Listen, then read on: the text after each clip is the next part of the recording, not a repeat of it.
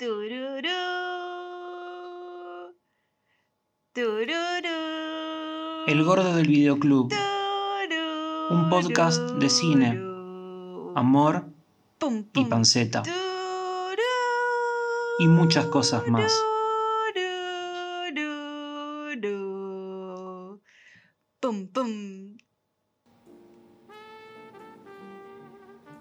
Mis queridos amigos, ¿cómo están? Espero que muy bien. Eh, estamos acá con la gordita del videoclub. Hola. Recuerden que los queremos mucho, siempre los queremos mucho. Y hoy un- estoy un poco nervioso porque vamos a hablar de un tema que me, me gusta mucho y tengo miedo de cagarla. Básicamente es, tengo ese miedo de, de no estar a la altura. Pero bueno, vamos a hacer el mejor esfuerzo y espero que el podcast de hoy les guste mucho, mucho, porque quiero que les guste mucho, mucho. Quiero que conozcan a este director, quiero que conozcan sus películas, quiero que lo compartan, quiero que sea masivo, quiero que gane muchos millones de dólares en base a este podcast. Me gustaría ganar a mí también un millón de dólares y haría muchas cosas como, no sé, ¿qué harías? ¿Qué harías vos con un millón de dólares? Me compraría una piscina. Eh, eh, eh, Después sí. no sé dónde la pondría porque no tengo lugar, pero la tendría ahí. Bueno, no es una mala idea, creo que puede andar, sobre todo ahora que se viene el verano. Por eso. Nos vendría muy bien una piscina. ¿Sabes lo que se hacía antiguamente? De última, si no nos alcanza, porque con el tema de la inflación, compramos una pelo pincho. Yo tenía una pelo pincho arriba y le regalé. Ah, Tenía una pelo pincho mediana, no grande, mediana, y la tuvimos que regalar porque. No sé por qué la regalamos. Estamos haciendo limpieza de. de verano. de verano. Limpieza de verano tengo una pelo pincho, regálala. Uno- unos genios, unos visionarios. Pero bueno. Estamos acá disfrazados. Sí, estamos con temática podcast hoy. Estamos con disfrazados para estar más en ambiente. Porque estamos grabando esto en octubre Sí. y todos sabemos que en octubre es. ta, ta, ta, ta, ta, ta, Halloween. ¡Eh! Halloween. Entonces estamos disfrazados así de terror. Eh, si ustedes nos ven en la calle, estamos disfrazados como un argentino promedio. O- yo en realidad estoy disfrazada de cosplay de crota, pero bueno. También, pero todo tiene que ver con Halloween. Y si yo te digo Halloween, ¿qué te viene a la mente? Terror. Ah, si vos me decís Halloween a mí, me viene a la mente, no sé, un choripán o una bondiola. Un choripán de terror. Un choripán de terror. choripán de terror fue la vez que fuimos a comer un choripán a la costanera. Y esa vieja hija de puta, ¿te acordás? No nos quiso atender. Ay, sí, no nos quiso atender. Fuimos con amigos, 40 minutos esperando. Y el chori, no, bueno, ahora sale, esperen. Así Bueno, de mala así manera. de mala manera. Pero mirá que estamos esperando hace 40 minutos. Ah, bueno. Fuimos a la semana, ¡pum! El viento le llevó puesto el puesto. ¿Eh? El viento le llevó puesto. No, está bien, está bien. El viento le llevó puesto el puesto. Pasa que no completé, tendría que haber dicho otra. El viento le llevó, le tiró a la mierda el puesto de choripanes. Ahí está. Ahí queda más claro. Ahí está. Eso se llama karma. Karma, bitch, karma. y actúa rápido. Y actúa rápido. Pero bueno, vamos a lo, a lo que nos Compete. Lo que nos compete. Me gusta esa palabra, lo que nos compete. Yo le veo una connotación sexual. No, nada que ver. Pero como que siento que siempre algún degenerado lo va a escuchar y va a decir, ¿de qué habla esta gente? Pero, pero bueno. Para el día de hoy, y de vuelta, estoy muy nervioso. No suelo estar tan nervioso porque tengo siempre más o menos todo escrito, todo pensado, todo armado. Pero hoy estoy nervioso porque tengo la, la, la sensación de no estar a la altura y espero estarlo. Hoy le quiero hablar un poquito sobre John Carpenter. John Carpenter. Uh. John Carpenter es uno de mis directores favoritos del mundo, de la historia, de la vida, eh, de todo. O sea, John Carpenter y David Cronenberg son todo. O sea, entre, si vos me das las películas que hicieron esos dos chabones y me decís, mira, estas son las únicas películas que vas a poder ver el resto de tu vida, ya está. O sea, no necesito más nada. Me gustan mucho, me gusta mucho Hitchcock, me gusta mucho Spielberg, me gusta todo lo que quieras. Pero John Carpenter y David Cronenberg, de David Cronenberg voy a hablar en otro especial, que ahí te, estoy aterrorizado porque ese, ese no sé cómo armarlo ni siquiera. No sé ni siquiera por dónde empezar. John Carpenter es un pelito más sencillo. Esos dos directores lo que tienen es que son, para mí son la gloria. Para mí son dos tipos que hicieron todo. Son dos tipos que hicieron un montón de películas emblemáticas. Vos a veces ves eh, directores que hicieron capaz una o dos películas que sobreviven al paso del tiempo y después mucho relleno, mucho mm, películas así nomás, películas de fin de semana, como le digo yo. Si vos ves la. iba a decir la discografía, eso, eso es otra. Eso, también, No. también tiene discografía. Bueno, sí, pero También la tiene. filmografía. Si vos ves la filmografía de John Carpenter, el tipo metió dentro de todas sus películas, que son un montón, más o menos 20, 15 películas son emblemáticas, son clásicas, son películas que, que tienen historia, que tienen seguidores, que tienen fans, que inspiraron secuelas, que, o sea, el tipo metió películas muy, muy grosas.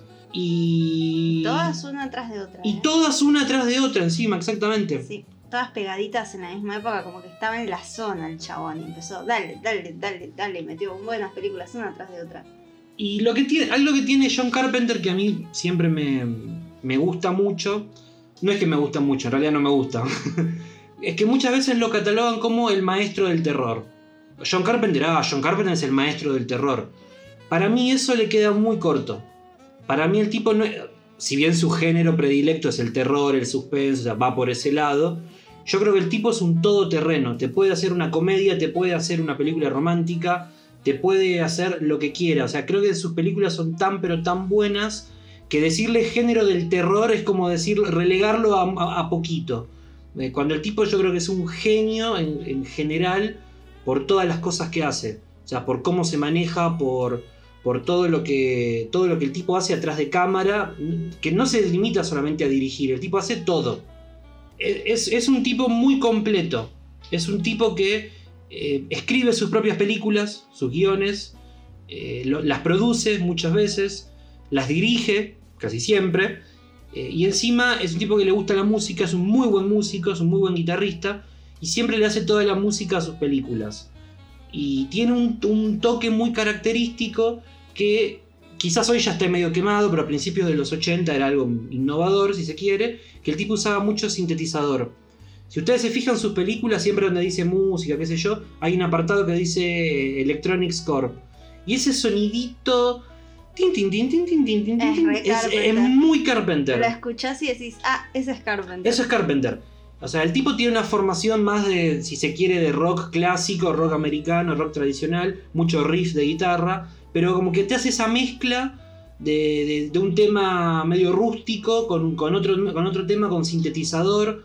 Es un tipo que fuera de joda, para lo que es la música, es muy, muy completo. Y para cada película, de, todas las que hizo, siempre le hace una música muy específica. A veces son algunos temas son parecidos entre sí, pero son temas que los escuchás y vas a la película. O sea, como que el tipo sabe generar muy bien una canción que represente lo que el espíritu de la película, Es verdad eso, lo identificás al toque. al toque. Al toque. Otra cosa que me gusta mucho, que bueno, tiene que ver con, con esto, con, con- con todo lo bien que sabe hacer el tipo, es que el tipo es un animal, un genio, creando un ambiente específico, creando suspenso, creando tensión. Como que vos ves sus películas y empiezan bien, qué sé yo, pero te das cuenta que hay algo que, hay algo que te tiene nervioso, hay algo que te tiene enganchado a la peli. Me acuerdo cuando le empecé a mostrar las películas a la gordita, A mí. a ella, que estábamos, le estábamos mostrando, le iba mostrando pelis, que yo primero vi- porque, porque yo no conocía a John Carpenter. había visto alguna que otra No, película, no, pero- no había visto nada. ¿cómo no habías visto nada? No, no había visto nada. ¿No habías nada. visto Christine? No, Halloween? No. La puta madre. no había visto nada. O sea que, o sea que yo introduje John. Carpenter a tu vida en su totalidad. En su totalidad. O sea que todas las películas que vamos a nombrar más adelante, todas las viste conmigo. Sí, Vamos. Lo que recuerdo que no- nos pasó es que cuando le empecé a mostrar las películas a la gordita, las vio, les gustó todo, y siempre me decía, eh, le sorprendía el final. Ah, Como, sí, como que verdad. siempre te- las películas terminaban y es como, wow, eso no me lo vi venir. Porque yo tengo un, un temita cuando miro películas. Es que si- como una, soy una persona con ansiedad. me adelanto las cosas cuando estoy viendo una peli, entonces siempre es como que estoy tratando de adivinar el final. Y me pasa mucho que como vi muchas pelis, adivino los finales. Y es como medio un garrón eso. Y me pasó que con las pelis de Carpenter, y también después me pasó con las de Cronenberg, no les podía adivinar el final. Y es como, uy, esto está recopado. Pueden Es irse, totalmente distinto. pueden irse para cualquier lado. Acá puede pasar cualquier cosa. Exactamente. Eso solo John Carpenter lo puede hacer. Y Bueno, y, y David Cronenberg. Pasa que David Cronenberg lo hace por otro lado, por otro Sí. estilo. Pero bueno, ese, ese va a ser otro podcast que va a ser. mm, Va a ser muy difícil de armar. Que- pero le tengo, le tengo fe, le tengo, le tengo confianza. Bueno, pero volvamos a Carpenter. Volvamos a Carpenter, vamos a Carpenter. Carpenter, como estaba diciendo, es un genio. Es un genio. ¿Es un genio infravalorado? Sí, para mí sí. Para vos. Es como sí. es por lo que decía hace un ratito. El maestro del terror. Sí, está bien, pero ponerlo a la misma altura que un Hitchcock, que no sé, que un Spielberg. No, no, él lo dejan como. No, él es el maestro del terror. Sí, está bien, sí. A ver, hace terror el tipo. Pero por lo que te acabo de decir, por la forma en que escribe las películas, por la forma en que las dirige, las produce, le hace la música. Como dije hace un ratito también, si vos ves su filmografía, deben ser 30 películas. De esas 30, 15 son requete recontra icónicas. Icónicas en el sentido de que las, las parodiaron en Los Simpson, en Padre de Familia, en, en- en cualquier serie, en Son- Ricky Morty. Son, Son parte de la cultura pop. parte de la cultura. Eh, no sé, Halloween, La Niebla, La Cosa. No, pero no te me adelante, después hablamos Perdón, de perdón, perdón. Después hablamos, después hablamos. Y volviendo un poco, bueno, Carpenter, el tipo tuvo, en mi opinión, dos influencias muy directas, de las cuales eh, sacó todo, que son el italiano Mario Bava, que es Palabras mayores. palabras mayores, y el otro también son palabras mayores. Mucho más mu- mayores. Mucho más mayores, porque es más gordo. Es Sir, Alfred- Sir Al- Al- me trabé. Alfred Sir Hitchcock. Alfred Hitchcock. ¿Por qué cuando digo Sir me trabo? Siempre que tengo que decir no Sir, es Sir, es Sir. No, no es Sir. No, es Sir. Buah, como el yogur, Sir. Sir. Cuando vaya a comprar un yogur, ¿me das un yogur, Sir? Sí, Así le así decir. le decís. la- las dos influencias que tuvo, entre varias, tam- también era muy fanático de Howard Hawks, pero a la hora de hacer cine sus influencias fueron Mario Bava y Alfred Hitchcock. De Mario Bava sacó todo lo que es la parte de, bueno, el propiamente dicho terror, violencia, la parte quizás un poco... mm, Iba a decir sangre, pero en realidad no. Sí, te está por así, yo ni bien dije sangre... no es tan sangriento. Ni bien dije la palabra sangre me arrepentí. Es un Mario, terror. Mario Baba sí es sangre. Mario Baba, Mario Baba es la- como me dijo un día un alguien en la página, Mario Baba es la neta, sí, así me lo dijo. lo es. Es, es la neta. Es un director italiano que es muy famoso porque inventó, si se quiere, lo que se llama el género giallo. El género giallo es un sub, en realidad no es un género, es un subgénero del cine de suspenso policial europeo, donde, eh, bueno, también le voy a dedicar otro especial un día que vamos a hablar solo de giallo. Pero fue un movimiento que lo, importante para, para Carpenter, para entender a Carpenter es esto. Fue un movimiento que fue muy famoso en Europa durante todos los, los 60 y los 70 y donde siempre había un asesino enmascarado, siempre había un cuchillo, una navaja, siempre había que, atrapar al asesino, obviamente. Y tenían una atmósfera muy, muy, ¿cómo se dice? Llena de suspenso, que estabas hasta el final tratando de descubrir quién era el asesino, por qué asesinaba. Y Mario Bava en su momento eh, fue el precursor de todo este estilo. Y después fue jugando un poco, hizo una película que se llamaba Bay of Blood, que esa película, si vos la ves, el- fue la inspiración directa después para hacer Halloween, por ejemplo, por decir, un, por decir una. Eh, es un tipo realmente muy completo y se nota cuando vos ves las películas de Carpenter, se nota que miró mucho a Mario Bava. Algunas cosas se las, se las robó un poquito, vamos a decirlo, por más, que, por más que lo quiera Carpenter, vamos a decirlo. Un homenaje. Un homenaje, ponele. Sí. Y bueno, su otra gran influencia fue Hitchcock. De ahí sacó esa cosa de, del suspenso, de cómo mover la cámara para poner nerviosa a la gente. Mm, Hay una película que se llama, más tarde la voy a nombrar, que se llama Someone's Watching Me, que es una película para televisión muy chiquitita que hizo Carpenter al mismo tiempo que Halloween. Que si vos ves la película, decís, esta película la dirigió Hitchcock. Por, por cómo se mueve la cámara, por los planos, por que la cámara mire para un costado y por el otro costado pase otra cosa. O sea, es una película muy, muy Hitchcock. Y esas dos fueron sus, sus grandes influencias. Igual, tema aparte, pero. ¿Qué director de cine no fue influenciado por Hitchcock? Brian De Palma. Buah, buah. Otro día vamos a hablar de Brian De Palma y me voy a encargar yo de hablar de No Brian te vas De a Palma. encargar nada, va a ser el mejor especial ese y, y le vamos a poner un 10 a todo lo que hizo. Y sí, Y sobre sí. todo porque todo es re original. Es todo original. Si vos ves las originales. películas, todo el tiempo dice Story by Brian De Palma. Ya está, listo. Listo. Vamos a hablar de otra cosa. Antes de seguir, vamos con un auspiciante, ¿te parece? Bueno, pero qué nervios, porque siempre los auspiciantes son tan grosos. Es que estamos, es que estamos en, un, en un momento donde estamos bien, estamos aceitados, se nota que estamos aceitados. O sea, estamos aceitados físicamente, porque somos gordos, así no nos paspamos. Pero, no, no, fue feo decir eso. Perdón, no ¡Qué imagen! Qué imagen fea. Estamos aceitados, como que el podcast está arrancando, ya. Ya tenemos. Mirá, no sé si anunciarlo. Ya tenemos casi segunda temporada confirmada. Estamos ahí, Estamos falta. ahí de falta- firmar con estamos ahí de Netflix. firmar con Netflix, con, con, con- sí, con Amazon. Estamos, falta un poquitito. Y bueno, los auspiciantes se dan cuenta de estas cosas y bueno, todos se quieren sumar. Vienen a nosotros, no Vienen los a vamos a, nosotros. buscar. sí. No los vamos a buscar exactamente. Y bueno, nada, los dejo y gracias por la confianza. Ahí va.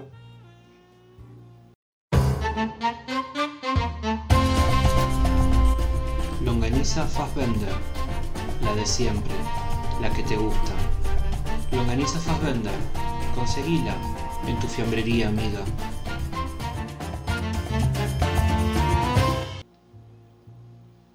Muchas gracias al auspiciante por ayudarnos, por estar siempre con nosotros. Y bueno, vamos a volver a hablar de Carpenter, que es Dios. Es lo mejor que hay. Es lo Como más grande. dicen, como dicen los jóvenes ahora, es God. ¿Vos sabías eso? No. Si algo es bueno, es God, y si algo es malo, es ZZZ.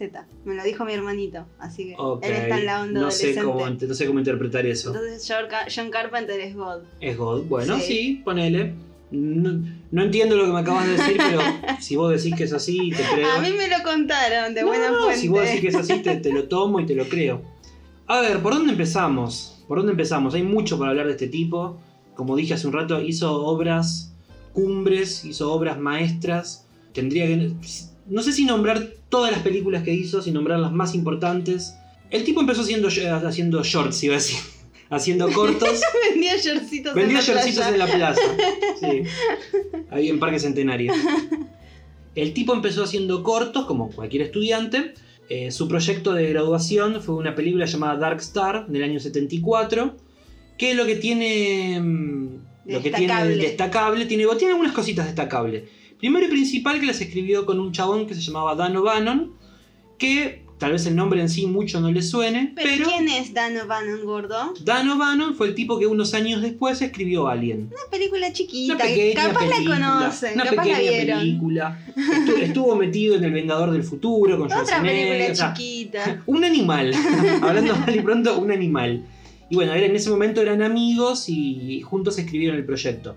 Que si vos ves la película, obviamente que tiene, se nota mucho que es un proyecto estudiantil, que tiene bajo presupuesto, pero la verdad que para la época está bastante bien hecha. Sí, Está digna. bastante bien hecha. Viste que vos decís, uh, vamos a ver el proyecto estudiantil de tal director, y capaz a veces te encontrás con cosas que decís, "Mm, no Está- lo debería haber visto. está- Pero esta está buena. Está buena, está bastante. básicamente, básicamente, si te pones a analizarlo fríamente, la película es un homenaje, remake del capítulo de Star Trek de los Tribbles.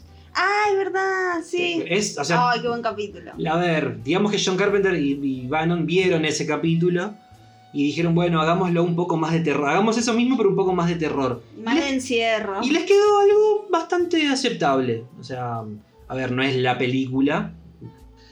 ¿Qué vemos ahora? Dark Star. No, no, no es la película, pero si, si te gusta el director, querés ver cómo empezó, es un, es un buen primer paso. O sea, a mí me mostras eso de un director novato, bueno, dale, démosle dinero, démosle dinero. Que eso es lo que le pasó. Vieron su proyecto y le dieron dinero. Y el tipo con ese dinero hizo una película que se llamaba Asalto al Precinto 13. Una película muy buena. Una Muy película buena. muy, muy buena. ¿Ya le hizo la música a eso? Le hizo la música. Tan taratanan. Tan taratanan. Tan taratanan. Hace la voz conmigo, dale. Tan tarataran. ¿No? No, ¿Te da vergüenza? un poquito, ¿Te doy vergüenza yo por hacer eso? tal vez. Era- me lo imaginaba. La película le fue muy mal en taquilla. Cuando, me acuerdo que cuando la vimos, a mí lo que me llamó mucho la atención era una, una- específicamente una escena que era muy violenta. Sí, que estás viendo la peli y decís, no va a pasar eso. Y después pasa y te quedas como, ¿Cómo carajo hicieron, permitieron esa escena en el año 76? No sé, pero pasó. La película es muy buena. eh, se puede decir, si se quiere, que es una precursora del estilo Home Invasion, en el sentido que tenés un montón de, de policías y ladrones encerrados en una comisaría y son atacados desde afuera por diferentes bandas, diferentes pandillas. Claro, y se Tienen- la tienen que arreglar. Toda una noche tienen que aguantar ahí tienen que adentro. aguantar como se pueda. Es una gran, gran película. Por más que le haya ido mal en, en taquilla, si pueden verla, se hizo una remake de esa película en, al principio de los 2000 No la vi, con Ethan Hawke y Lawrence Fishburne. no la vi. Que no es mala peli, pero no, de vuelta nada que ver con la original. No la vi. Nada que ver, nada que ver. Pero pará, pará, gordo, pará. ¿Te quedó claro que no la vi? Me quedó claro. Ah, bueno, mejor. Pero bueno, Asalto en Precinto 13 sí la vi. Asalto en Precinto buenísima. 13 es buenísima, véanla porque es muy buena. Y ahora se viene. Y ahora, y ahora se viene, ahora se viene dos, dos, dos pequeñas. En el año 78 hizo dos cositas. Una chiquita y la otra un poquito más grande, digamos. Como dije hace un ratito, hizo una película para televisión que se llamaba Someone's Watching Me, que es una película de suspenso clásico, bien al estilo Hitchcock, que pasó medio desapercibida. La gente la está redescubriendo más ahora que, en ese momento. Que acá con el gordo tenemos un, un problema, porque él dice que yo la vi y, y yo no me acuerdo. No, él dice, no, la viste conmigo y te quedaste dormida seguramente, como No me hace acuerdo de haberla siempre. visto. No, no sé ni de qué va. Puta madre. Bueno, contame de qué va. Es sobre una mujer que tiene un tipo que la está acechando. La llama por teléfono, la llama por teléfono. La mujer cambia el teléfono y el tipo la sigue llamando. La llama al trabajo, le deja cartas en la casa. La mujer se muda y la encuentra. O sea, pasan, es una mujer tratando de sacarse encima a un tipo que la persigue. Se mete en la casa en un momento, ya de más tensión. Y la película te tiene todo el tiempo en vilo de decir quién es este chabón, por qué la persigue. Es suspenso. Es suspenso, es- no es terror, es suspenso. Hasta ahora no hablamos ninguna de terror. No, Porque no, no, no. Dark A- a- Star- ahora, ahora vamos a eso. Dark Star es más ciencia ficción, Asalto en, Preti- en Pretinto. En, En Precinto Precinto, 13. en Precinto 13 es como más de acción. Sí, Y esta, la de televisión, es suspenso. sí. Y, Y ahora ahora, sí. y ahora nos vamos al año 78, que es cuando se dijo, bueno, mira, se va todo a la mierda, hagamos que huele todo. Y en ese año se estrenó Halloween. Que yo leí muchas historias encontradas sobre cómo surgió Halloween. Yo en su momento lo que había leído es que John Carpenter era muy, muy fanático de una película de terror canadiense que se llamaba Black Christmas, que es una guasada. Uh, es buenísima es esa. buenísima La esa de película. las chicas. La de las chicas. Es buenísima esa película. Si pueden verla, la original. Sí, la original Y- siempre. Y como que Carpenter en su momento, su idea era hacer como una especie de secuela de esa película. Y eso fue mutando hasta que se transformó en Halloween. Esa es una versión que yo escuché durante mucho tiempo. Hace poco Netflix sacó un documental de, las películas que nos hicieron, donde cuentan un poquito cómo, cómo se hizo Halloween y cuentan otra historia. Cuentan como que fue más una idea del, del productor, que pensó, bueno, mira, hagamos algo en la noche de Halloween porque es atemporal y alguien que persigue niñeras y bueno, se la dieron a Carpenter y tomá, haz lo que quieras, arreglate con, haz el guion que quieras. Yo escuché esas dos versiones. No sé cuál de las dos versiones será, lo único que sé es que Halloween es una película que vos la ves hoy, que pasaron 43 años y sigue teniendo el mismo impacto que tuvo en ese momento, o sea, de lo bien hecha que está, de cómo genera suspenso, cómo genera esa cosa de, terror, cómo, cómo, cómo, cómo, cómo el personaje de Michael Myers es una fuerza realmente imparable y en cada película lo, hacen mejor, lo hacen más imparable todavía. Como dije hace un ratito, acá sí la influencia directa fue Mario Bava, sobre todo una película que se llama Bay of Blood, que es una película bastante decente, no es de las mejores de Mario Bava para mí, pero es bastante decente, pero fue una inspiración muy directa por la forma en que se mueve la cámara, incluso hay un asesinato específicamente que es idéntico, que lo copió pero tal cual, eh, no sé si como homenaje, no sé si como choreo, no lo sé, pero bueno, como dije hace un ratito, el tipo estaba muy influenciado por todo el hielo de Italia, por toda la movida que, estaba pasando en Europa. Y en Halloween se nota. Y bueno, nada, es, fue, hasta el día de hoy fue el éxito comercial más grande de su carrera. Si bien todas las demás películas le fue, le fue bien en público, en público, con los fans. Capaz en, en taquilla no le fue tan bien como le fue a Halloween. Sobre todo teniendo en cuenta que Halloween se hizo con dos mangos. Hizo literalmente con dos mangos.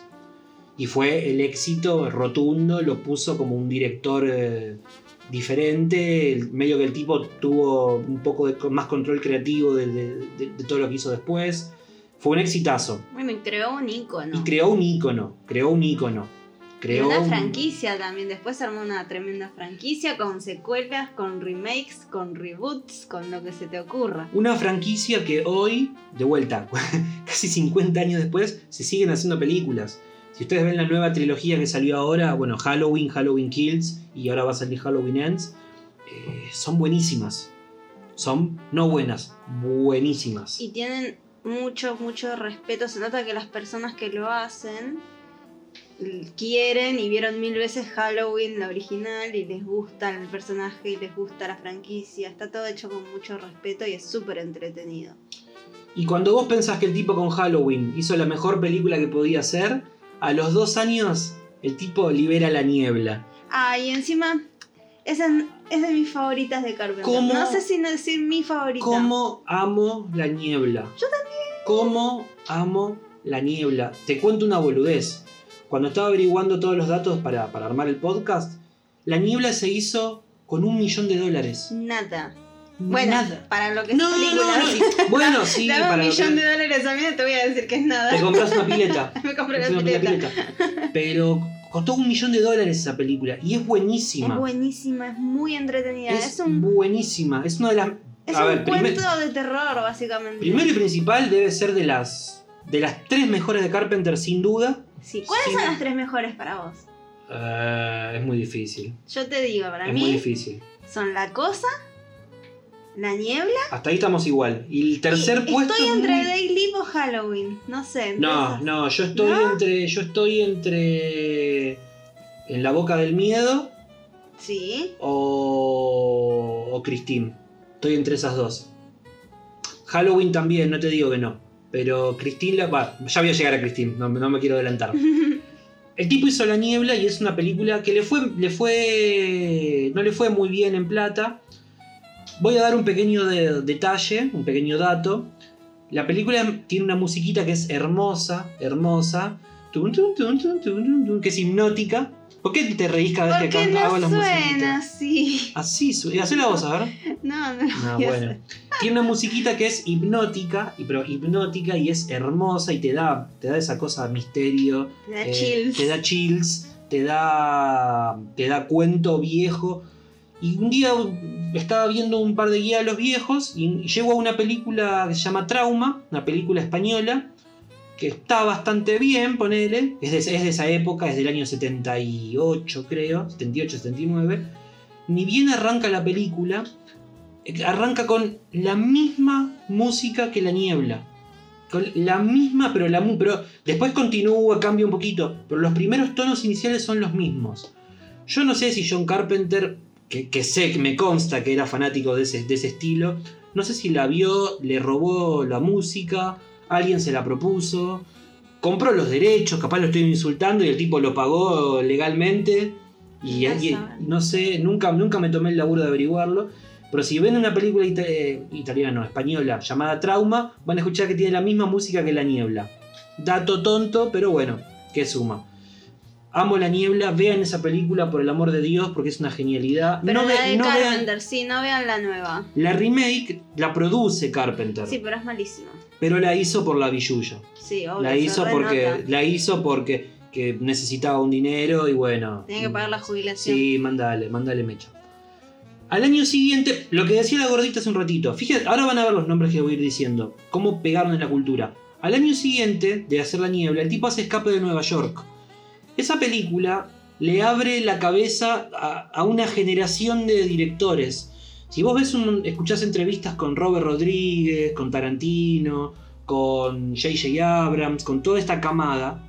¿De qué te estás riendo? No, que me acordé es una trivia tonta. A ver. Me acordé que. en Nunca, Billy- ninguna trivia es tonta. Bueno, pero cuando lo termine de decir vas a decir A si ver. era tonta.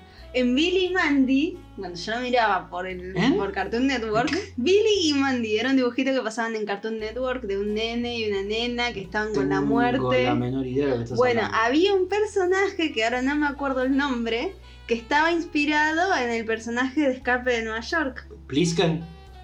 El, per- el protagonista. No, no, pero te quiero decir, se llamaba Plisken, capaz. No, porque el no personaje se llama Snake Plissken. No me acuerdo el nombre, no me puedo acordar. Siempre me lo olvido, pero mira, no tengo el celular, pero después te lo voy a mostrar. Y Bueno, es tal cual, es igual, con el parchecito, con el parchecito. todo el peinado, la ropa negra. Escape de Nueva York fue una película que le abrió la cabeza a mucha gente. Es una película de ciencia ficción. A lo ¿no? que voy es como que se volvió re icónico ese Se volvió icónico, se volvió muy icónico. Y te digo, me, me- me ha pasado de leer en muchas entrevistas a directores de, más o menos de la misma edad. Y todos te dicen que cuando vieron Escape de Nueva York en el cine, salieron fascinados. Salieron como, ¿qué acabo de ver? ¿Cómo hizo eso? Ese futuro distópico, esa Nueva York destruida en ruinas, esa cosa mm, moderna pero vieja a la vez. El tipo con esa película le cambió la vida a mucha gente. No le fue tan bien en taquilla, de vuelta, no es que le haya ido mal, pero el, el tipo seguía sin poder igualar lo que hizo con Halloween. Y al año siguiente el tipo mete un, un hito, un ícono, que lo mismo, en su momento tampoco le fue tan bien, pero eso tiene una explicación, pero con los años se convirtió en una película de culto y para muchos es su mejor película, muchos te dicen que es mejor que Halloween incluso, que fue La Cosa. La cosa, La Cosa. peliculón. La y Cosa. es, capaz mucha gente no lo sabe, es una remake. Es una remake de una película de Howard Hawks y que, bueno, es eh, también fue una gran inspiración para Carpenter a la hora de, de hacer cine. Y el tipo lo que hizo es que le dio un... Hizo una película que mezcla ciencia ficción con terror. Si me apurás, en partes iguales. O sea, tiene un poquito de ambas. Y es una genialidad. Es una genialidad por todos lados. Eh, Para esta película, la- lo, lo que hace que, que el- venía, el- Carpenter venía haciendo su música para todas las películas. Para esta decide traer a Ennio Morricone, que es un poco un, un guiño a, como decía, salía a lo italiano, porque Ennio Morricone hizo pe- película que salía, el chabón le hacía la música. ¿Y Era así, y qué música. Película de Darío Argento que salía, a Ennio Morricone le hacía la música. Así, el tipo era un, era un, un animal. Igual es un re lujazo. Es un lujazo. Hacer que Ennio Morricone te haga la música de tu película. Es un lujo terrible. Listo, te tocaste el cielo, ya está. El tipo, te digo, siempre se encargaba de hacer la música. Para esa la trabajo Morricone y está bien, y está perfecto. Y es Y genial. es la una música sonora. recontra simple, es una música recontra sencilla la que hicieron, y, y- y pega, y sirve, o sea, y tiene y te, te asusta, te Para tiene mí eso es lo que está bien de las bandas sonoras de las películas de Carpenter. Que son melodías simples. Ojo, no sé, no, yo no, no toco instrumentos, capaz son re difíciles de tocar. Pero las escuchás y no son cosas enredadas. Son músicas simples que se te graban en la cabeza porque son re pegadizas. El tipo básicamente lo que más le gusta es agarrar su guitarra y hacer eh, sonidos cortos, o sea, eh, y le salen muy bien. Sí. Le salen muy, muy bien. Y bueno, la cosa, a la cosa no le fue tan bien en taquilla porque ese mismo año se estrenó ET. Como que la gente estaba muy metida con ET. Ay, qué lindo extraterrestre, qué lindo extraterrestre. Y aparece la cosa que es extraterrestre diabólico, Hay asesino. Y es como, ok, me gusta más el otro con el niño. Igual para, no sé si lo sabes, pero la cosa cuando se estrenó no era apta para todo público. Eh, me sí. No, me parece que no era apta para todo público. Entonces también Sí, ahí también. te influye. También, Tenés también. una película que para toda la familia. Bueno, lo mismo que pasa ahora. Tenés Sí. una película para toda la familia y la va a levantar en pala. Y haces una película para adultos con sangre y temas de adultos y no la va a levantar en pala. Ese es el problema que lamentablemente a veces tiene el cine. Pero bueno, contra eso, ni Carpenter puede hacer nada contra eso. Al año siguiente, en el año 83, se- se- hay un choque de planetas y se juntan John Carpenter y Stephen King, que es como la, la- la unión, La meca del horror. la meca. Y Carpenter dirige Christine, que es una película que amo con locura, que me parece genial, que estaba leyendo que se cuando el libro todavía no estaba terminado, lo estaban terminando y ya salieron a vender los derechos de la película. Porque sabían que le iba a ir bien, porque en ese Bueno, momento igual Stephen también, King vendía claro, lo Eso loco. te iba a decir, que en esa época, en los 80s, el chabón escribió un montón. No, Lo mismo que Carpenter, una seguidilla de libros, todos re icónicos, todos re populares. Y salieron a hacer las películas a lo loco. Había películas de King por todos lados. Cuando el tipo te digo, estaba escribiendo el libro, no lo había terminado y ya salieron a vender los derechos. Mira, va a ir de un auto, va a hacer esto, más o menos anda por ese lado. Y salieron a venderla. Y a la película, vos sabés que no le fue mal, pero tampoco le fue tan bien teniendo en cuenta que la dirigían, bueno, eh, que la dirigía John Carpenter sobre una historia de Stephen King. Era como el sueño dorado. Y a la peli le fue bien, ponele. Y ganó mucho. ganó muchos seguidores después con el video. Con Con, el VHS. con el VHS. Ahí como que la, la peli tuvo un, un renacer. Eso le pasó mucho a Carpenter. Que muchas de sus películas, de las que fuimos nombrando, no sé, La Niebla, La Cosa, Christine, Escape de Nueva eh, York. Escape de Nueva. Sí, Escape de Nueva York también. Como que en el, en el VHS las levantó y una generación nueva lo, lo- lo llegó a conocer. ¿Qué sigue? ¿Qué sigue? 1984. 1984. No el libro, el año. No, ese libro no, ese otro día la gordita va a hacer un va a hacer un podcast sobre ese libro, si quiere, Ah, ¿cómo vamos a hacer el libro? que lo Vamos ama. a hablar de la peli también. Podemos hablar de la peli, podemos hablar de, de Brasil, de Terry Gilliam, Uh, sí. podemos hablar de muchas cosas. Bueno, pero otro día. va- vamos, este es otro 1984, Es el año. es el año. En el año 84 Carpenter se aleja un poquito del terror y dirige una película llamada Starman que no la escribió, no, el tipo simplemente lo contrataron, lo contrataron como director y lo hizo por la, por la papota, que está muy bien porque hay que comer. Es una película que la produjo Michael Douglas en el momento que estaba su carrera como productor estaba despegando. Y es una película, si se quiere, es de ciencia ficción, pero es una película muy romántica. Yo una vez leí una, una frase que me quedó, que me, me parece que es muy acertada, que Starman es ET para adultos. Es re linda peli. Es una peli muy, diver- muy divertida, muy entretenida, Entretenida. muy... se quiere Es- romántica. Es la peli menos Carpenter de todas. Sí, y así todo está bárbara. Es linda, sí, es linda de ver. Y así todo está bien hecho. Así todo el tipo te transmite los sentimientos. O sea, por eso digo que el tipo es un todoterreno. Es, le dijeron, mira, dirigí esta película. Bueno, dale, la hizo. Todo para financiar su siguiente proyecto, que fue, me adelanto, un desastre, que fue Big Trouble in Little China en el año 86. Esta es polémica. Esta es polémica, esta es polémica porque es una peli rara, Es bizarrísima. es bizarra, es comedia. Pero con- también tiene acción, pero también tiene fantasía. No sé, es medio Es rara. como que no se sabe qué quiso hacer el tipo. No se sabe si fue como, mira, vamos a boludear con amigos y que salga lo que salga.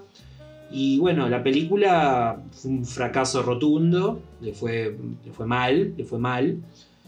Y un poco lo obligó a volver al terror. Bueno, mira, movete en lo tuyo, que, que te va bien, no, no salgas mucho de ahí. ¿Podríamos decir que es una comedia de acción o me estoy yendo No, sí, es me una- fui tres es- pueblos? No, no, es una comedia, es una comedia de acción, sí. Lo que pasa es como que no es tan graciosa para ser una comedia. Y no y tiene tanta tan- acción. Claro, exactamente. es como que está en el medio. Y bueno, al año siguiente, en el 87, dirige una película que se llama Prince of Darkness, que es una peli que yo cuando la vi me pareció medio pelo, pero me quedó algunas cositas dando vuelta. Y a medida que la iba viendo me parecía cada vez mejor, cada vez mejor, cada vez mejor. Y hoy te digo que hoy la veo y me parece una genialidad. Es una película que, de vuelta, no le fue tan bien en plata, le fue muy bien en VHS. Le fue muy bien. Tiene una estética tremenda esta peli. Tiene una estética excelente, tiene una estética que te mantiene eh, atrapado todo el tiempo, tiene mucho suspenso, tiene terror. El tipo lo que quiso hacer con esta película es mezclar tecnología y religión. Mezcló esas dos cosas. Y le quedó algo espectacular. Le quedó algo espectacular. Eh, tiene un pequeño papel de Alice Cooper, que llegó a la filmación para ver cómo filmaban y le terminaron dando un papel. O sea, sí, sí, pasó eso. Es una gran, gran película. Y es la segunda, es la segunda película de lo que se llama la trilogía de la, del fin del mundo. Que ¿Cuál es la primera, Gordon? la primera es La Cosa, la segunda es Príncipe de las Tinieblas y la tercera se las digo en un ratito. No, si así, así la gente no se va. Si no, la gente, si lo, si lo digo ahora, la Hay gente que se va. generar suspenso como Carpenter. Hay que generar suspenso como Carpenter. Al año siguiente, en el año 88, dirige They Live, Ah, película. que es un peliculón. Un- montón de crítica social, pero zarpada. Esa película, si bien tiene un poquito de, de terror, porque tiene, tiene un poco de ciencia ficción, Sí. esa película es un mensaje anticapitalista, súper encubierto. No sé si súper encubierto, No, no. tampoco súper encubierto, bastante, bastante directo. Sí. No me acuerdo, una vez un filósofo me acuerdo que leí una review que decía que fue la última gran película de izquierda. Pues. Este, y es una película muy buena. Es diferente, es, buena. diferente. Cuando la ves es como. Es un bicho raro. Es como. eh, Sí, pero este no es de Carpenter. Yo la tuve que ver un par de veces para agarrar el gustito igual. Claro, es una peli.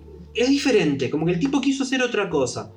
Y. También re icónica. Es muy icónica. Muy. Es muy icónica. Hay un montón de cositas que ya las vieron en otros lados y capaz que no se dieron cuenta.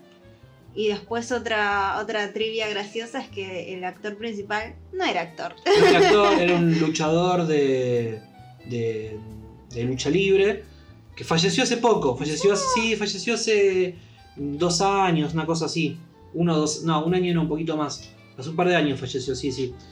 Y Bueno, eh, se lo dedicamos a su se lo memoria. dedicamos a su memoria. Ay, se reía la mina re No te rías, está muerto. Pobre. Se la dedicamos a su memoria, que bueno, él en este momento debe estar masticando chicle. Sí, re. Los que vieron la película lo van a entender. Tuvo una pequeña pausa, se tomó. Se tomó- por el año 88. Ya vamos por el año con 88. David. Vamos por el año 88. Se tomó una pausa. En, en guita, como que estaba medio complicado. ¿Estaba Flojardi? Estaba Flojardi. A, ver, el tipo pro- producía cosas, escribía cosas. Le dio duro a lo que era la saga de Halloween. Después, a eso no, eso no lo dije. Él las produce todas. Claro, yo hasta ahora él, él solamente dirigió la primera. Después se hizo Halloween 2, 3, 4, 5, 6. Y el tipo siempre estuvo metido de una forma u otra.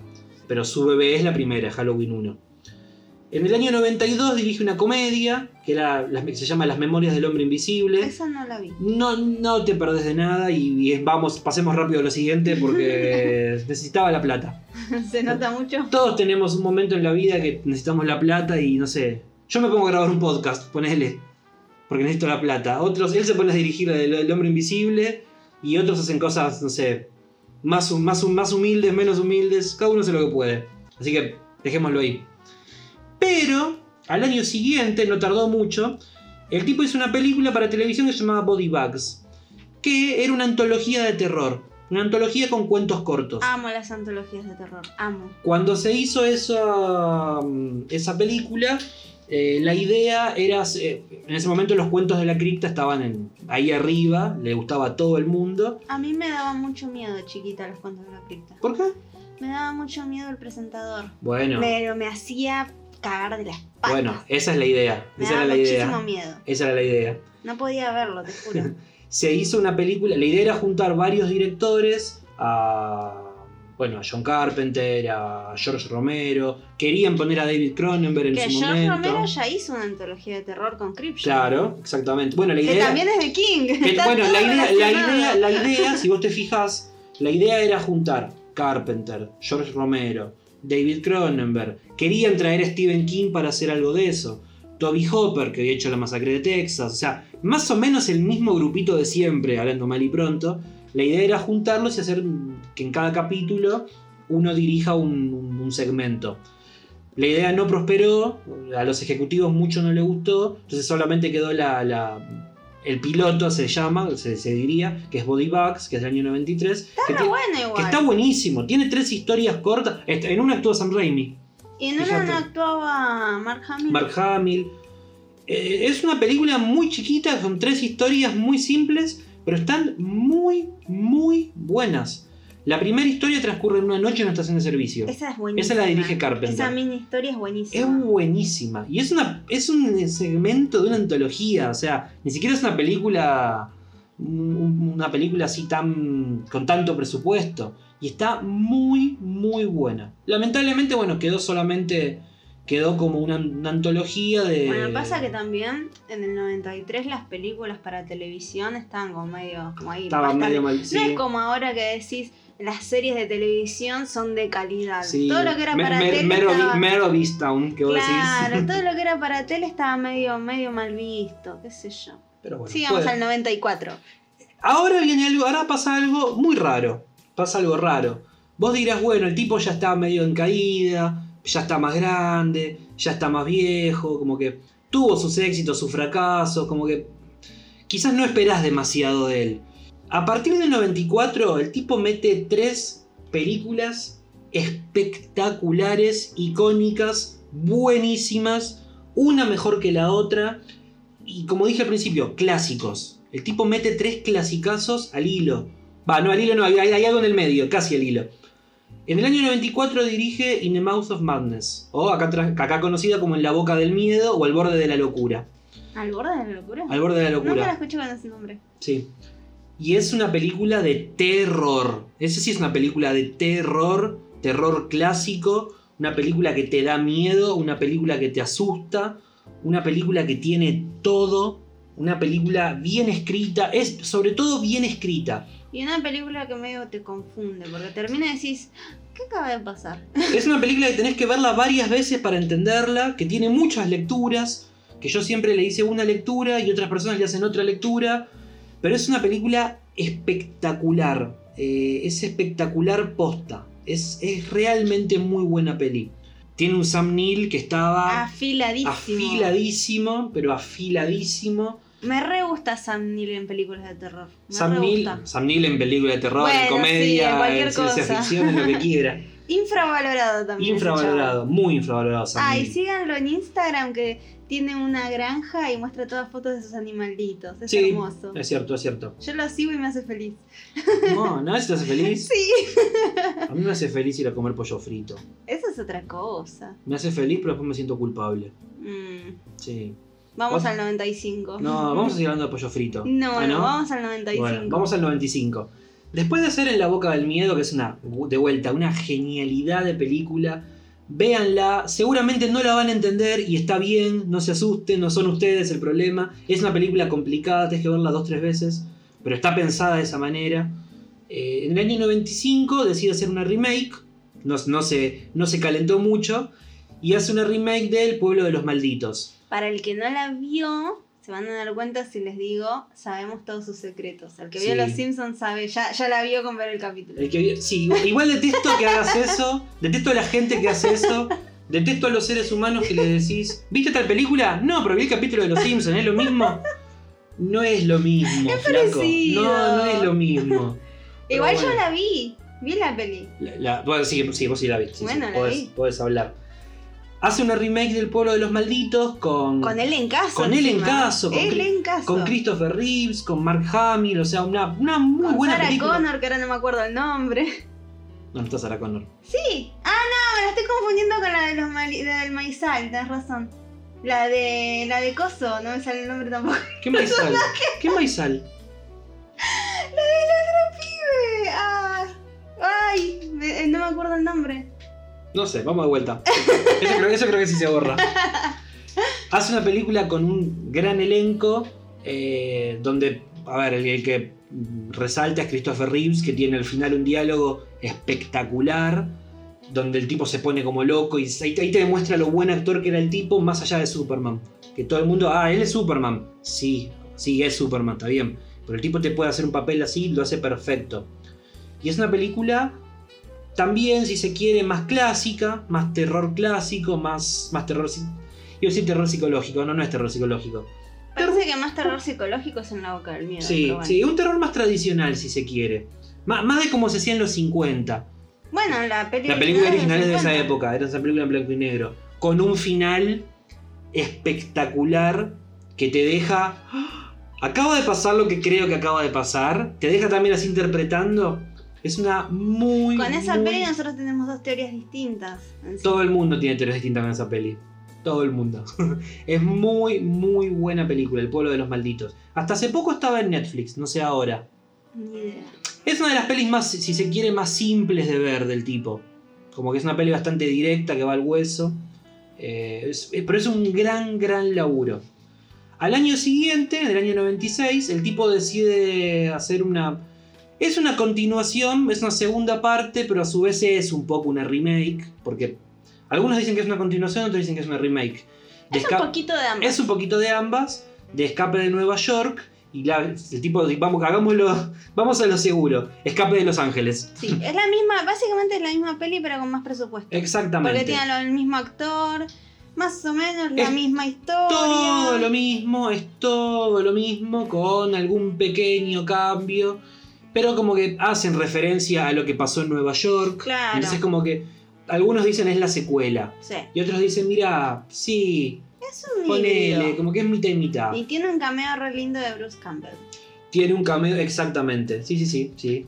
En esta casa somos amantes fervientes de Bruce Campbell y Sam Raimi. Sí. Los amamos. Sobre todo de Sam Raimi. Sí.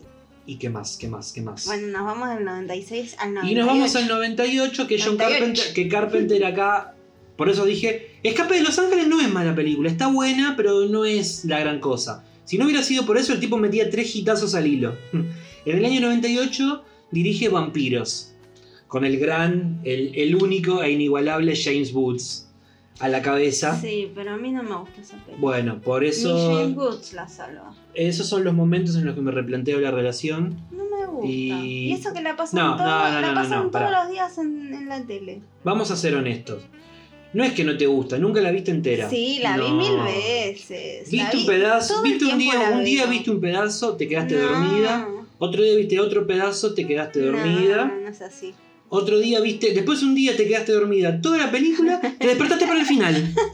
O sea, sabes cómo termina la película. Obvio que sé cómo termina. Pero no sabes cómo llegaron a ese punto en la película. No, No. sabes por qué. Bueno, pero me duermo porque me aburre. Te dormís porque sos una persona complicada. No, me duermo porque me aburre, la verdad no.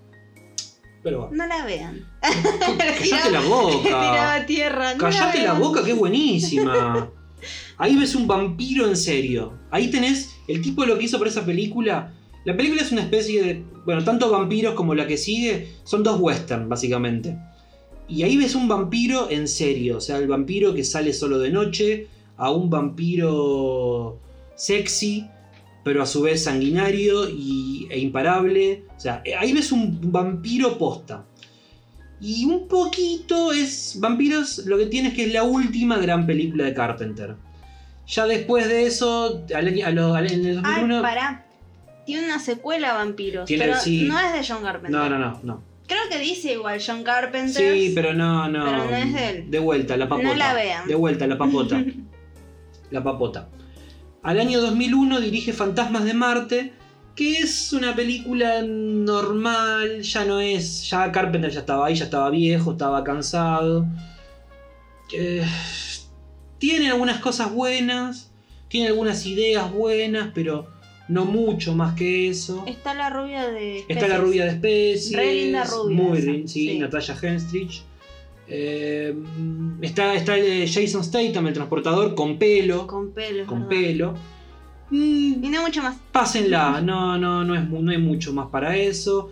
Y en los siguientes años el tipo se dedicó más a producir la, la, la remake de La Niebla. Diri- Malísima. sí, dirigió dos episodios de, de una serie llamada Masters of Horror, que juntaba a todos, juntaba a John Carpenter, Darío Argento, Toby Hopper, juntaba a toda esa gente, toda esa camada de, de- grosos. Y bueno, él dirigió un par de capítulos. Y no mucho más nada, no hizo mucho más que eso. Su último gran laburo, que fue, bueno, es su última película, la última que dirigió, es una película que se llama The Ward, que es del año 2010, donde actúa Amber Heard antes de arreglarse los dientes. Sí, es verdad. Pero es tener tenía- mucha atención a los dientes de tenía Amber Heard. dientes. En esa película era otra mina. Y es una película de terror bastante buena. Obviamente no está a la altura de, de- De de- todo lo de demás. todo lo demás, de En la boca del miedo, de no sé. Es como. Es como que es genérica, pero está buena. Es zafa. Es una película genérica donde se nota que el tipo es tan grosso que por más que la peli sea genérica, le da un salto de calidad. Sí. Sin pero, llegar a ser un, un clasicazo. pero así todo se nota que no es 100% Carpenter. Se nota. No, pues. em, a ver, te Se le nota. Yo creo que es. No, yo no es que creo que no sea 100% Carpenter. Creo que se nota que es un Carpenter cansado. Un Carpenter bueno, dale. Que salga lo que salga. Y esa fue su última película que dirigió. Después se encargó más que nada de producir, de hacer mucha música, De hacer giras. de hacer giras. Eh, el tipo cada tanto te saca un, un CD con, con, con- con música, con bandas sonoras, con, temas que él hizo para bandas sonoras que bueno, no llegaron a nada, quedaron ahí y el tipo cada tanto los saca. Hace cortos, pero para pasar en sus recitales. Y Sí. no, no más que eso. No mucho más que Está eso. bien, el chabón cuántos años tiene ya. No, el tipo tiene sus 80 80, largos. y sigue girando. Y sigue girando. Eh, hace un par de años el tipo estuvo, dio un concierto en Sitges, en el Festival de Sitges en Barcelona. Bueno, en- no en Barcelona, no, en Sitges, que está al lado de Barcelona. Si me escucha uno de Barcelona, esto me va a matar. Me va a decir, no, Sitges no es Barcelona, está al lado. Bueno, es cierto. Que nos lo perdimos por, por tontos, porque podríamos haber ido, pero bueno. Ah, no sé si podríamos haber ido, capaz, capaz no podríamos haber ido, nunca lo sabremos. No. Pero bueno, cruzo los dedos que lo veamos alguna vez. Y nada, el tipo hoy se dedica a eso, se dedica a, a hacer música, se dedica a recibir premios, se dedica a ir a festivales, a producir alguna que otra cosa cada tanto. A dar entrevistas para los documentales que hacen sobre él. Es un tipo que básicamente ya está re, que te recontra hecho, que al día de hoy, al día de hoy eh, sigue ganando guita con Halloween. O sea, Halloween, yo creo que pase lo que pase, siempre va a ser recordado como su trabajo más emblemático. No creo, no sé si es el mejor, no creo, pero, pero sí el más emblemático. Es como uno de esos directores que se convirtió en su propia marca también. Sí, sí, exactamente. Sí. Porque vos siempre que ves una película de Carpenter, arriba del título decir Ah, John es- Carpenter. eso que vas a decir me encanta. Ah, si hay algo es que, así, si hay algo que amo. Si hay algo que amo es eso, es esa cosa de ponerle el nombre adelante como diciéndote es de él, es mío. Que a ver, en cierta forma es medio redundante porque cuando el director hace una película se, su- se supone que es de él, Sí, que no siempre queda- es el caso. Te queda grabado. Pero John Carpenter's The Fog es como es de él, es, es una idea de él, salió de él. ¿Viste? Es algo que me, me gusta mucho. Si yo alguna vez hago algún proyecto... Bueno, estoy haciendo el podcast ahora. Gordos Podcast. Gordos Podcast. Tengo que hacer eso. Sí, Che, sí. pará, nos estamos salteando algo re, re importante que no dijimos ni lo nombramos. ¿Qué? No hablamos de las grandes mujeres que estuvieron a su lado en toda su carrera. El tipo es un muy buen. Hace un, ¿sabes que hace un ratito lo pensé, pero se me pasó. El tipo estuvo. tuvo. tres mujeres. Estuvo casado con las tres. Bueno, con la tercera, en la última está casado todavía. Y las tres fueron muy importantes en su carrera. La primera fue Debra Hill, que fue la, la- la- la mujer con la que produjo, con la que escribió y con la que produjo Halloween. Debra Hill le produjo muchas películas. Le produjo la- to- toda la, la etapa de apogeo, de gloria, se las produjo Debra Hill. Gran productora. Gran productora. Tenía un re ojo la, mina tenía un ojo terrible, o sea, la mina era, era buena posta. Al poco tiempo se separa y se casa con una actriz que se llama Adrienne Barbeau, que era una actriz de televisión de los 80, que estuvo en muchas de sus películas, que era recontra icónica. La mina estuvo en Creepshow, la mina estuvo en La Niebla. eh, Era una Scream Queen. era de una esa scream- época. era- exactamente, la mina estuvo en Escape de Nueva York. Era una Scream Queen con todas las letras. Así como con- Jamie Lee Curtis, bueno, así era ella. Bueno, ¿Va, ponele. ¿Era o es? La maté. a Adrian Barbeau me parece. Ay, ¿sabes qué? No recuerdo. Me parece que estaba viva. Ah, no estoy seguro. Tengo que revisar. tengo que revisar. Bueno, si yo te fijas en La Niebla, en The Fog, el tipo se da el, gusto, el lujo, y junta a tres Scream Queens. Junta a Adrian Barbeau, a Jamie Lee Curtis y a Janet Lee. Y ustedes dirán, ¿quién? ¿Quién? Si dicen eso, no los queremos. Si dicen eso, váyanse de acá. Pero se los cuento, es la señora que grita en psicosis. Y es la mamá de Jamie Lee Y es la Curtis. mamá, es verdad, O sea, re lindo. el tipo se da el lujo de juntar esas tres genialidades de, actrices, de, una guasada de actrices, la junta en la niebla. Vean la niebla, por el amor de Dios, vean la niebla. Y bueno, hoy más que nada John Carpenter está ocupado produciendo la nueva trilogía de Halloween. La produce junto a Jamie Lee Curtis, eh, junto a su hijo y a su sobrino le hacen la banda sonora, que es brutal, es brutal. Yo tengo la esperanza, a ver, no creo que pase, porque el tipo ya está más retirado que otra cosa y está más abocado a la música. Yo tengo la esperanza que dirija una última película y mirá, me voy, chau. No creo que pase. La verdad no creo que pase. Me encantaría que pase. Yo se lo decía a la gordita. De esta nueva trilogía de Halloween, un poco la idea es pasarle la antorcha a una generación nueva. él ayuda, él produce, él supervisa, y está bien que lo haga. A mí me encantaría que dirija la última, que Halloween Ends la dirija él, y es como, bueno, mira, yo inicié este, este monstruo, yo le quemé la cabeza a toda una generación, y, y yo la termino. No creo que pase, no va a pasar, pero bueno, no pierdo las esperanzas de ver su, su último gran laburo. Eh, no sé, no sé qué, pero me encantaría que eso pase. Hace poco salió, sacó un corto de usando la música de Christine, donde se lo ve a él andando por el auto por la ciudad. Ese corto es mejor que, que la mitad de las películas de terror que se hacen en la actualidad. O sea, un corto de cuatro minutos. Imagínense lo, imagínense lo bueno que es el tipo. ¿Qué nos falta? ¿Qué nos falta? Hablamos más o menos de todo. Sí, Hicimos un lindo nada- paneo. Más que nada sacar el prejuicio de decir, ah, es un director de terror. Y No, no, dejarlo ahí como, como en un costado. No, No. es un señor director de cine, es un señor músico, es un señor creador de historias y de personajes. Y nada, denle una chance. Es un tipo súper completo. Es un tipo que tiene un ojo especial. Es un tipo que sabe generar ambiente, sabe generar suspenso. A mí cada tanto me pasa que nos juntamos con amigos. Y yo, cuando tengo que elegir una película, capaz yo elijo una peli buena, que sé que es buenísima, sé que es muy buena. Y como que a los 10 minutos se aburren, empiezan a mirar el celular. Es como, "Ugh, la puta madre, mira la película que te digo que es buena. Nos pasó hace poco que nos juntamos y había un par del grupo que no había visto Halloween, la original. Vamos a ver Halloween, les dije. Al No, cine, fuimos al cine. No, no, no. Estás mezclando, esa es otra anécdota. Ah, estás hablando hablando- de otros amigos. De otros amigos. Ah, ah, no, no, pero está- esa anécdota también está buena, ahora la vamos a nombrar. Y nos pusimos a ver Halloween, que estaba en Amazon, y les encantó. Les encantó. Che, qué buena película, la vieron hasta el final, no se quedaron dormidos. Yo me sentí como, yes, un logro. Y después con otros amigos, que es lo que estabas diciendo vos, lo que decías yo. vos, eh, fuimos a un ciclo en el Cultural San Martín, que acá, bueno, es la meca de, de las películas viejas nuestra salida favorita con la gordita. Fuimos con unos amigos a ver Halloween, la original. no la habían visto. No la habían nunca. visto nunca y les encantó. Después fuimos a ver la, la- la nueva versión, la del 2018. Fuimos juntos al cine, les encantó. Y ahora, bueno, la semana pasada fuimos al cine a ver Halloween Kills. Les gustó mucho. Y si nos están escuchando, eh, espero que la amistad siga en pie. Porque hay que ver Halloween Porque hay que ver la tercera parte, hay que ver cómo termina la historia. Después de eso podemos cortar relación. Después de eso pueden volverse cada uno a su lugar. No tenemos por qué ver, no tenemos nada que nos una, así que no, no hay deudas, no hay nada que nos una, así que podemos terminar la amistad en buenos términos, o en malos términos también, es como que ya está, ya vimos Depende de la película, si es Depende de buena la o mala. película. Igual te digo, tengo, no sé cómo hacerlo, no sé cómo hacerlo. Quiero que vean la niebla. Quiero hacer que vean la niebla. No sé cómo, porque las pelis viejas mucho no les van.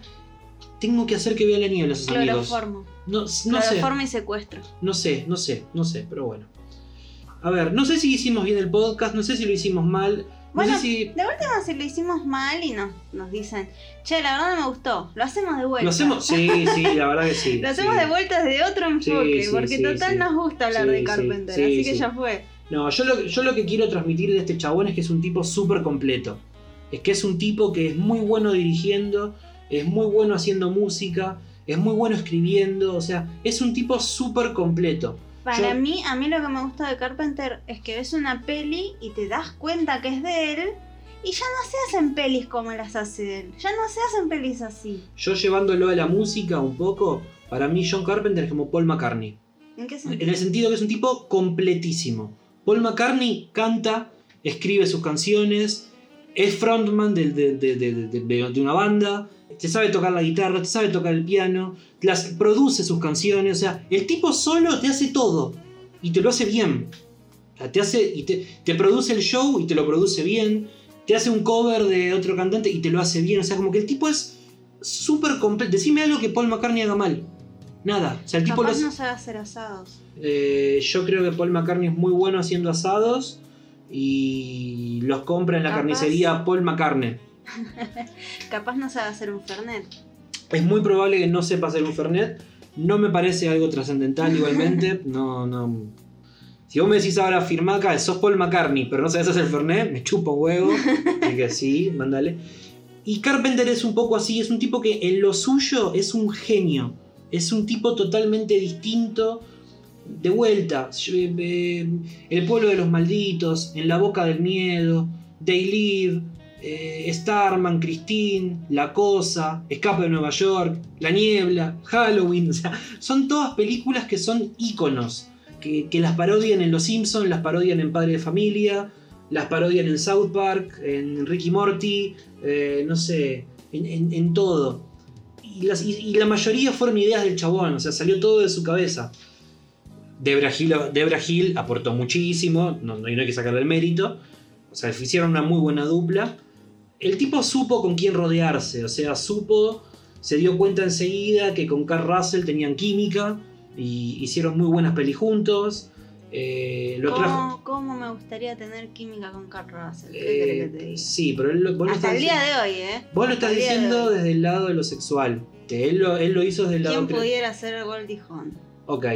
Él lo hizo desde lo creativo, no desde lo sexual. Va, mirá si lo hizo desde lo sexual. Ah, me encantaría. Mirá si hicieron un trío. No, un trío no, un cuarteto. John Carpenter. eh, Debra Hill. Carl Russell. No recuerdo si en ese momento estaba con Goldie Hawn No todavía. importa, Creo que yo no. quiero- yo compro con Goldie con. Goldie Hawn. Ahí está. Y salió un, un, un cambiazo. Me gusta, me gusta la idea. Ponele. Compro. Ponele. El tipo supo relacionarse con grosos, o sea, supo traer actores grosos. No sé, Donald Pleasance, eh, Jamie Lee, a Jamie Lee Curtis la descubrió él, básicamente. Eh, se juntó con Ennio Morricone para hacer música. eh, trabajó con Stephen King. No sé, el tipo, de vuelta, es un, es un genio. El tipo es un genio. Y es uno de. Junto a David Cronenberg, que es otro tipo de director. Yo siempre uso esta comparación, lo que acabo de decir de Paul McCartney. John Carpenter es Paul McCartney. David Cronenberg es John Lennon. O sea, como que Carpenter es un tipo prolífico, es un tipo así ordenadito, es un tipo que, que hizo las cosas, que hace muy bien todo. Y David Cronenberg es un genio. O sea, es un loco. Es un tipo. Pero bueno, ya le voy a dedicar otro especial que no sé cómo lo voy a hacer. Ustedes no saben cómo me está trabando el especial de David Cronenberg. Porque hay tanto para hablar. Hay tanto para hablar que no, no, no le encuentro la vuelta a cómo encararlo. Como que cuando estábamos armando esto le dije a la gordita, hagamos primero el de Carpenter, que es un poquito más tradicional, es como nombrar sus influencias, sus películas. El de, el Cronenberg va a ser un quilombo, pero bueno, ya, ya lo vamos a sacar. Y bueno, nada, si no conocen a este director, vayan viendo sus películas. Si quieren, escríbanme a la página, yo les voy, los voy orientando de por dónde empezar, por cuál ver primero, cuál pueden evitar. Para evitar solamente la del hombre invisible, después las demás vean todas. Creo que más o menos dijimos todo. Creo que sí, creo que Creo sí. que no nos quedó, no nos faltó nada. Creo que sí. ¿Qué me falta? ¿Qué me falta? No me falta nada. Estoy, estoy contento. Estoy contento, creo que quedó bien. Me trabé un poco al principio porque me costó arrancar, pero creo que quedó un buen producto. Creo que este podcast va a ser historia. Ok. Tanto no, ¿no? No, no creo que tanto. Bueno, pero puede, puede Aunque pasar. gusta un poquito, ya estamos. No, les va a gustar, les va a gustar. Y de vuelta, traten de descubrir este director porque es un tipo muy, muy, muy bueno, muy completo. Sobre todo en sus primeros laburos. En sus primeros laburos el tipo tuvo una seguidilla que, que son pelis realmente muy bien hechas. Así que bueno, si no conocen a John Carpenter, háganlo ya mismo. Mi amiga Ro, mi amiga Ro, lo si me está escuchando sabes que sos vos. Besitos a Ro. Mua, mua, Besito mua. a Ro, que le gusta John Carpenter, le gusta David Cronenberg, le gusta el anime, le gusta todo. Eh, no conocía a John Carpenter. Y yo le fui tirando pe, le fui tirando, y las que le, le dije le encantaron. Siempre me lo dice. Pequeño. Dato estúpido que no le sirve a nadie, solo a nosotros y a Ro. Pero bueno, Sos como. Vas infectando a la gente para que vea John Carpenter. yo voy infectando a la Vas gente. infectando sí. a la gente, le vas metiendo, le vas metiendo hasta que todo tu círculo de gente vio algo de John Carpenter. Soy como la clamidia. Sí, that shit is everywhere. Sí, exactamente. Recuerden seguirnos en nuestras redes, en, en Facebook, en Instagram, me pueden encontrar como el gordo del videoclub. Si me quieren dar una mano, si les gusta lo que hacemos, si nos quieren dar una mano, que nos viene bastante bien, nos pueden invitar a un cafecito a través de la aplicación cafecito.app, el gordo del barra, el gordo del videoclub. Ahí me encuentran y bueno, me pueden invitar a un cafecito virtual, que de vuelta se agradece muchísimo. Estamos en Spotify, estamos en YouTube, pueden compartir este podcast, me encantaría que lo compartan si llegamos a más gente. ¿Y algo más para agregar? No, creo que no, creo que ya estamos. Nada más. Y bueno, nos vamos. Ah, quiero hacer un pequeño anuncio, que es algo muy importante. Quiero hacer un anuncio que es algo de lo que estoy muy contento. Eh, la semana que viene vamos a tener una entrevista exclusiva con Marlon Brando. Y va a ser un hito en la historia de los podcasts, básicamente porque el tipo está muerto. Así que bueno, nada, ya saben, los espero a todos acá con, con Marlon y espero que les guste. ¿De qué te reí? ¿Por qué te reí? Bueno, ¿vas a estar ese día? No, sí, obvio que voy a estar. Necesito bueno. verlo con mis ojitos. Y bueno, está con tus ojitos grandes de anime. Claro, Ahí va. ¿Nos vamos? nos vamos. Ahora sí. Chao. Adiós. Nos vemos. Hasta la próxima.